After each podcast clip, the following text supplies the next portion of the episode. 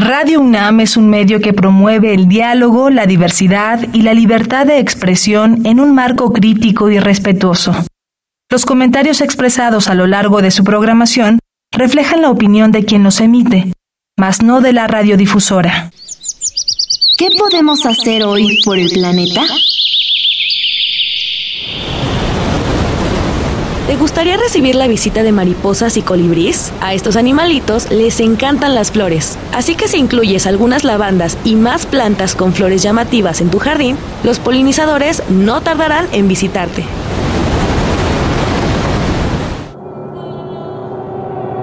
Habitare Hola, ¿cómo están? Bienvenidas y bienvenidos a Habitare, Agenda Ambiental Inaplazable. Me da mucho gusto saludarles. Yo soy Mariana Vega y me encuentro con mucha intriga al respecto del programa de hoy, pero como siempre, con mucho gusto de acompañar a la doctora Clementina Equiwa. ¿Tú cómo estás hoy, Clementina? Muy bien, Mariana. Como dices, pues intrigada porque hay organismos que de repente vemos y dices, no, no puede ser esto, ¿no? Y hay mitos y leyendas y, malas impresiones de algo que desconoces. Entonces, bueno, vamos a hablar, para que no esté nuestra audiencia con la expectativa, vamos a hablar de los cara de niño, que son un grupo de insectos súper interesantes, de los cuales yo he aprendido ya el día de hoy para preparar este programa. Y tenemos el gusto de que nos acompañe Alejandro Saldívar, que es biólogo de la UNAM y curador de la Colección Nacional de Insectos del Instituto de Biología de nuestra universidad, para que nos hable de este fantástico grupo de insectos. Bienvenido, Alejandro. Gracias, Clementina Mariana. Muchas gracias por su invitación al programa. Muchas gracias por acompañarnos y bueno, pues a ustedes que nos escuchan, quédense porque vamos a conocer más acerca de los cara de niño. Esto es Habitare, Agenda Ambiental Inaplazable. ¡Empezamos! El Instituto de Ecología de la UNAM y Radio UNAM presentan Toma segundos destruir lo que ha crecido en años. Toma horas devastar lo que se ha formado en siglos. Tomar acciones para rescatar nuestro ambiente solo requiere un cambio de conciencia. Habitare. Agenda ambiental inaplazable. Ciencia, acciones y reacciones para rescatar nuestro planeta. Nuestra casa. Qué gusto que continúen con nosotros en este Habitare en el cual les comentábamos. Vamos a conocer más de los cara de niño, que justo antes de comenzar este programa, Clemen, teníamos la duda de cómo se dice el nombre de este peculiar animalito en náhuatl y su nombre es Pinahuistli. Y justo como decías al inicio, hay muchas historias alrededor de este animalito que si te lo encuentras no lo veas a los ojos o que si tiene algún tipo de veneno también que te puede matar. Es decir, tiene muchas historias a su alrededor, pero no lo conocemos lo suficiente. Exactamente. Y bueno, yo creo que de las cosas que yo recuerdo con más impresión en mi infancia es encontrarme frente a frente con un cara de niño y dije, bueno, ¿qué es esto? Como en mi casa siempre tomábamos a la naturaleza como algo normal, pues solo le saqué la vuelta y seguí mi camino, no supe hacia dónde se fue pero creo que, que, son animales muy interesantes de los que nos va a platicar un poquito Alejandro para aclarar estas dudas y decirnos por qué están en donde están y en dónde están, ¿no? Entonces, cuéntanos un poquito, Alejandro, empecemos por eso, ¿qué son los cara de niño? Sí, mira, eh, gracias Clementina. Mira, los cara de niño pertenecen a un grupo de insectos que conocemos, a un orden que se le, llama ortóptera, que en, este grupo se encuentran grillos, altamontes, esperanzas. Los cara de niño pertenecen a una familia, a un grupo que son endémicos del continente americano. Hay dos géneros descritos, dos géneros reconocidos de cara de niño. Uno de ellos habita desde el sur de Canadá hasta el sur de Estados Unidos, norte de México, y el otro género que es a los que nosotros conocemos, que es el género Stenopelmatus, habita desde el norte de México hasta Panamá y con una especie en el norte de Ecuador. Entonces, Es un género que actualmente tiene aproximadamente 18 especies descritas, pero en años recientes hemos venido haciendo estudios moleculares, morfológicos y la diversidad, el número de especies es mucho mayor. Wow. Cuéntanos un poco acerca de las características que hacen tan peculiar a este animalito y sobre todo para que entendamos cuando nos lo encontramos, por ejemplo, en un patio o cruzando en una acera como ahora nos contaba Clemen, qué es lo que están haciendo, porque físicamente pudiesen parecer una hormiga muy gigante, ¿no? Se parecen mucho. Y no sé si, por ejemplo, lleven a cabo una labor como ellas, o sea, ¿qué es lo que hacen ellos dentro de la naturaleza? Sí, mira, las especies del género Stenopelmatus, este género que se encuentra distribuido principalmente en Mesoamérica, son organismos fosoriales, esto es, pasan la mayor parte de su vida eh, bajo la tierra. Y de hecho, la mayoría de las veces que la gente lo ve, por ejemplo, en el Valle de México, ya les hablaré un poco de la especie de aquí del Valle de México después, cuando los vemos es en época de lluvias y es simplemente porque se inundan sus galerías y pues tienen que salir y es cuando nos los encontramos. De no ser así es muy raro encontrarse con estos organismos. Son organismos que son bastante resistentes, resilientes a la, a la actividad humana, eso lo vemos aquí en la Ciudad de también en donde a pesar de la urbanización, en muchos jardines donde, donde haya un área verde, pues ahí probablemente haya un cara de niño. Poco se sabe, eh, a pesar de ello, poco se sabe acerca de su biología. Eh, de la mayor parte de, los, de la información biológica que se conoce de estos organismos provienen de las especies de Estados Unidos, del otro género.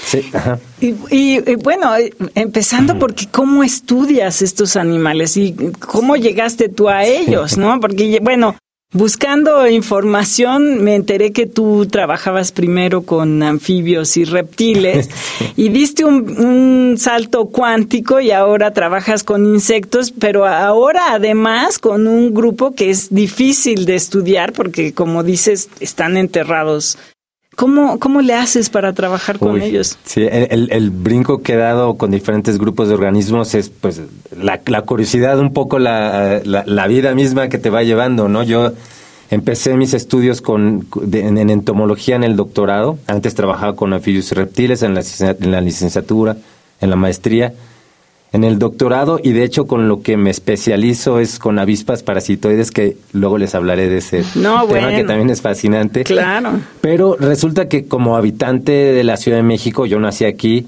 como buen chilango, pues hay algunos organismos, plantas, animales que son pues característicos del Valle de México, entre ellos el cara de niño, ¿no? También los chapulines, que también trabajo con ellos. Entonces son como mi grupo, llamémosle hobby, ¿no? Porque las avispas con las que trabajo son muy pequeñitas, que ni siquiera las podemos ver a simple vista. Entonces yo quería también trabajar con otros organismos, insectos, y siempre me han fascinado los cara de niño. Y cuando empecé a estudiar un poco sobre ellos, me di cuenta de que casi no se sabe nada acerca de su taxonomía, de cuántas especies hay, en dónde se distribuyen. Eh, la mayoría de las especies que se conocen se describieron hace más de un siglo. ¡Wow! No, pues es muchísimo tiempo. A mí me sigue pareciendo muy curioso cada que se menciona cara de niño, como que el nombre de verdad es que además cuando lo ves, sí te pones a, o sea, sí te preguntas si de verdad tiene cara de un infante o no, de dónde salió su nombre, ¿no? Pero ahora que mencionas que está muy poco estudiado, me pongo a pensar que al menos la tierra dentro de la Ciudad de México, claro que cambia cuando hay construcciones o que alteran ciertas zonas, y tampoco se sabe cómo esto les esté afectando. ¿Tú cuál crees que sea el panorama para ellos? ¿Es que también el hecho de que estén bajo tierra los salva, por así decirlo, de nosotros o tampoco? Pues sí, sí, definitivamente sí, ¿no? Que pasen desapercibidos. Sin embargo, al igual que todos los insectos en el planeta, estamos viendo, a pesar de que es muy difícil saber eh, con precisión qué tanto estamos perdiendo de, de las poblaciones de insectos, Basta solamente pues hablar con gente pues que ha vivido muchos años aquí en la Ciudad de México para saber que las poblaciones de muchos insectos y de eh, pues están cada vez reduciéndose, ¿no?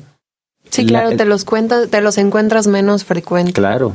Sí, bueno, y una de las obras de la técnica de trabajo de todos los desarrollos urbanos es pues levantar toda la tierra y luego rellenarla con cascajo, que no me odie quien, el arquitecto que me esté odie, que me esté escuchando con este método, pero eso obviamente perturba mucho. Sí, definitivamente. Y, y otra cosa, también lo que mencionaban al principio, lamentablemente este insecto tiene una reputación muy mala, ¿no? Por su aspecto, las patas tienen espinas, las mandíbulas son muy grandes, de hecho si lo queremos agarrar pues te puede morder defendiéndose. Claro. obviamente. Pero es venenoso, que No, también es. no, muy- nada, no, no es venenoso para nada. Lo que pasa es su aspecto, ¿no? El aspecto que tiene, pues, el color rojizo en- y negro, las especies, la especie de México, del Valle de México, pues lo hace intimidante y, y por eso se ha ganado una reputación muy mala, pero es completamente inofensivo. Claro. Y es grandote, ¿no? Sí. ¿Cuánto mide? Como unos 5, 10 Más, la- centímetros. la- las hembras, que son las mayores, unos 6, 7 centímetros fácilmente. Claro. Y una cosa que me llamó muchísimo la atención es que sí producen ruido, un poco como sus parientes cercanos, eh, los grillos, pero no escuchan. No, eh, Entonces cuéntanos un poquito de eso. Sí, es, es a diferencia de los grillos, que es otra familia dentro del grupo del orden de los ortópteros, los grillos estridulan utilizando sus patas traseras. Los cara de niño no producen esa estridulación, ese sonido con, con las extremidades, sino que usan su abdomen para pegar en la tierra y hacen un tamborileo que es de hecho, podría decir que nadie lo oyó. Es muy, muy poco perceptible. De hecho, un investigador en Estados Unidos lo descubrió hace ya algunos años y se ha dedicado a registrar esos tamborileos que al parecer son propios de cada especie. O sea, cada especie tiene su propio tamborileo con, el abdomen, ¿no? Y así conquistan a las chicas, ¿no?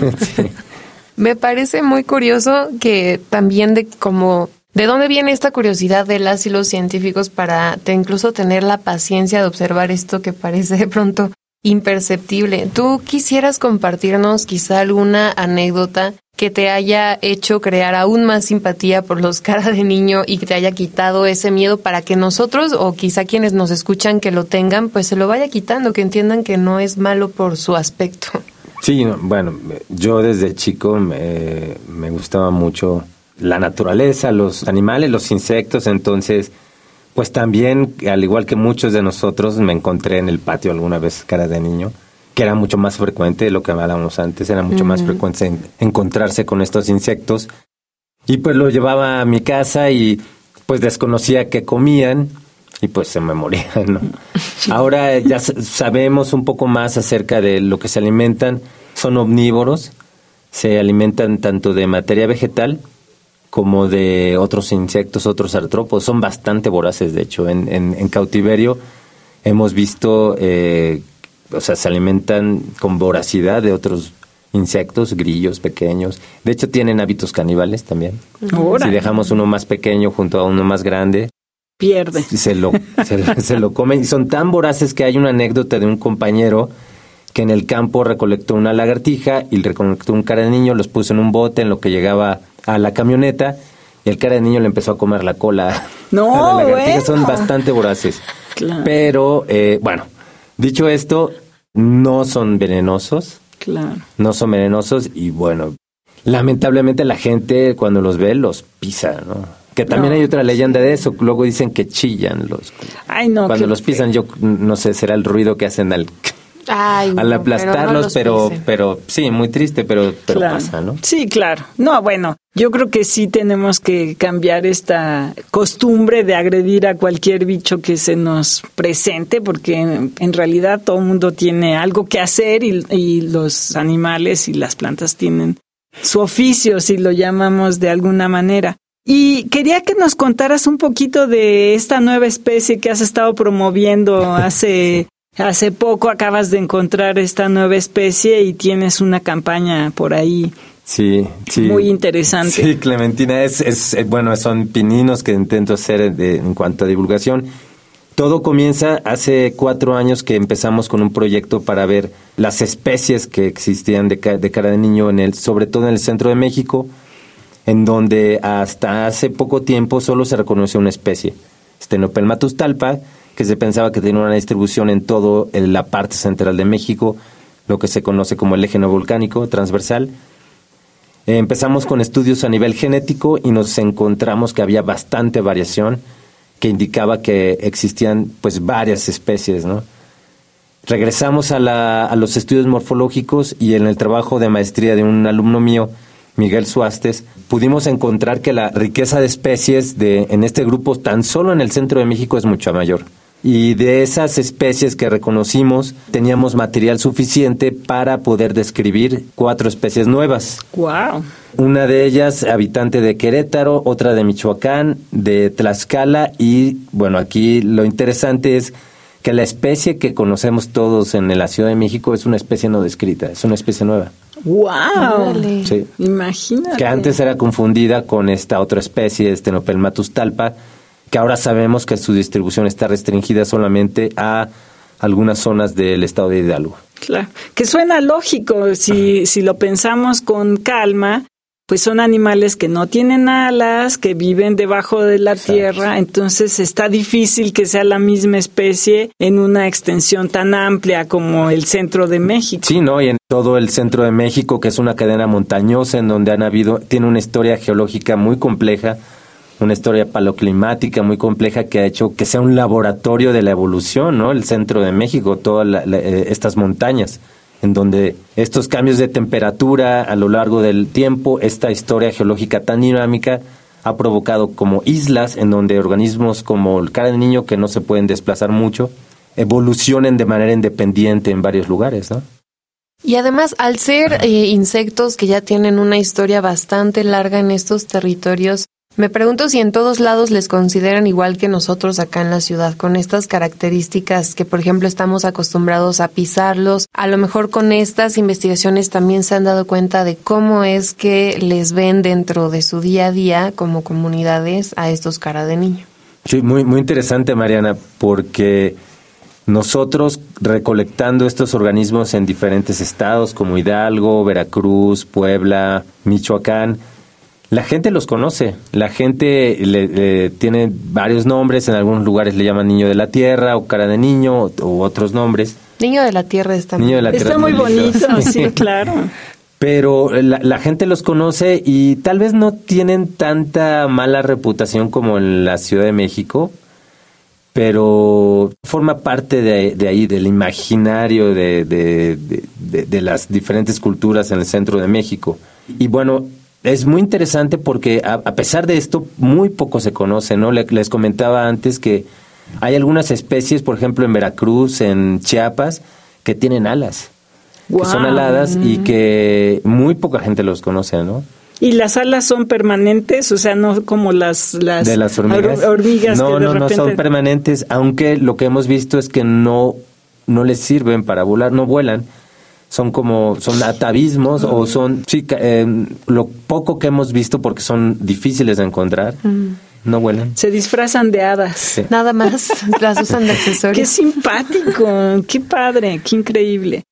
Oye, y pensando en la colección, ¿no? Porque muchos de estos animales eh, están depositados y de ahí es donde a veces surge el interés de las personas que trabajan ciencia. Hay muchos ejemplares de cara de niño en, en la colección.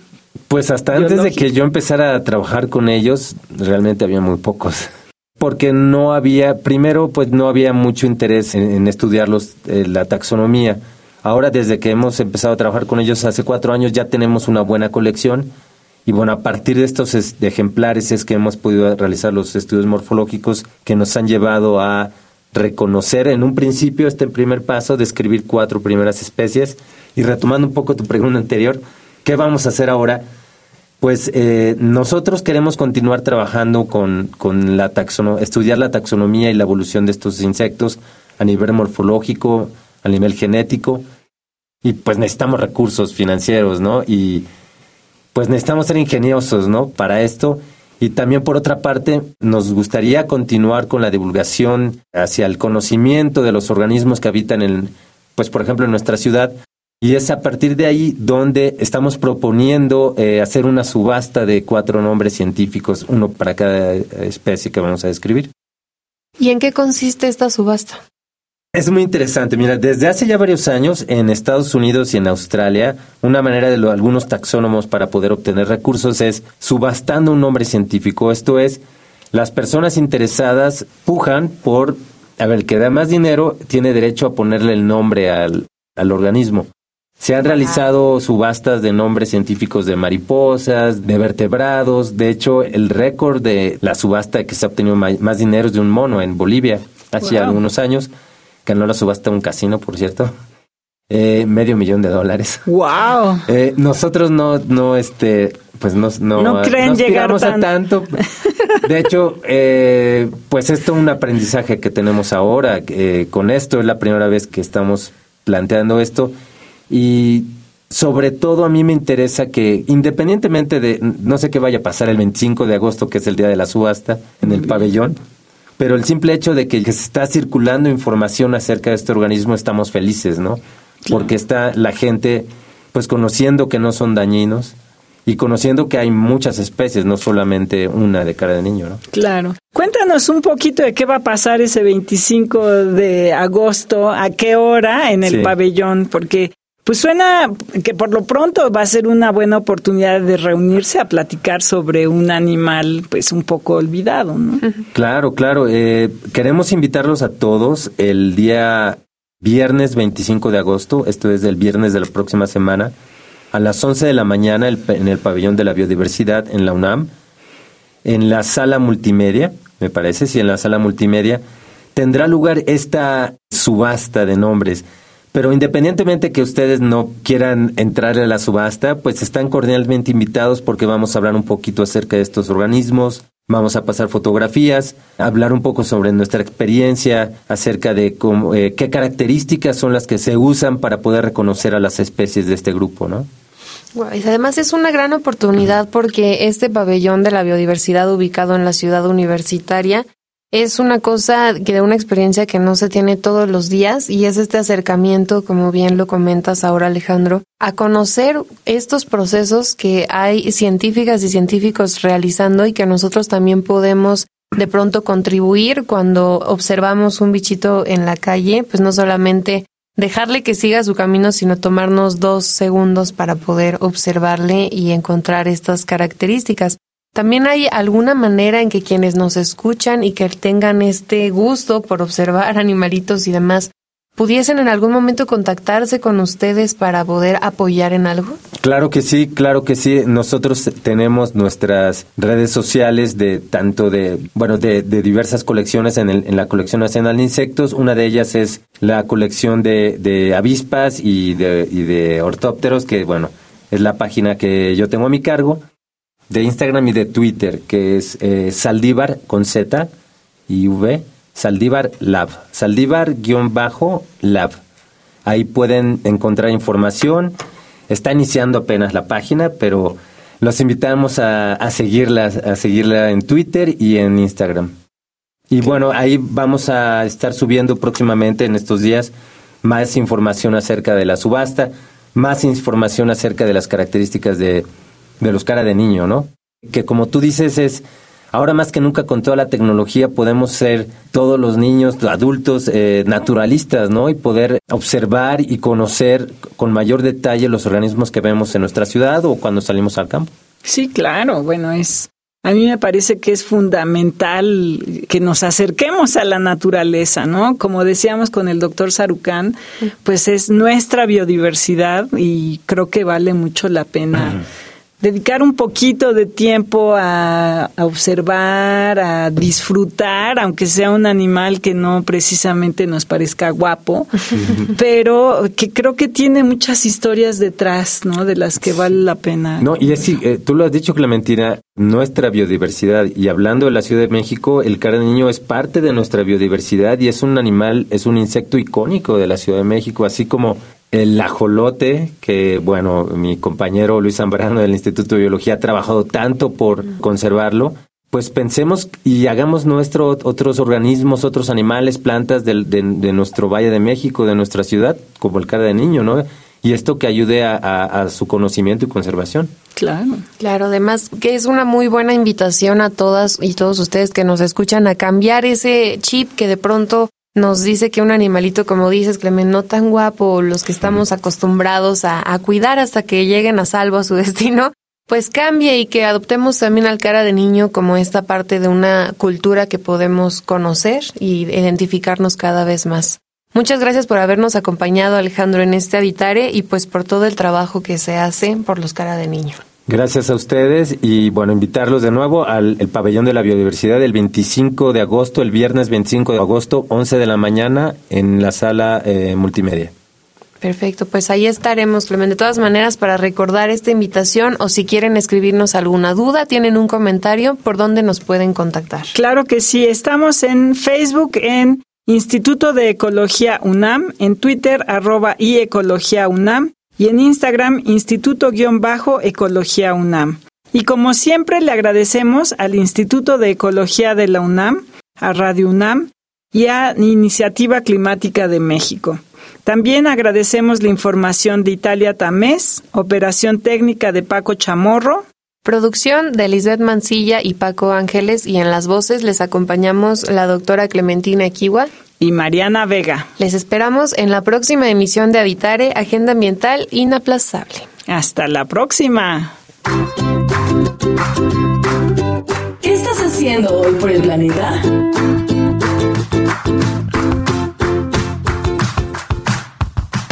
Pues aquí en casa tratamos de recolectar todo el agua de las regaderas y todo el agua que se utiliza para lavar ropa para juntarla en una cisterna y con esa regar las plantas.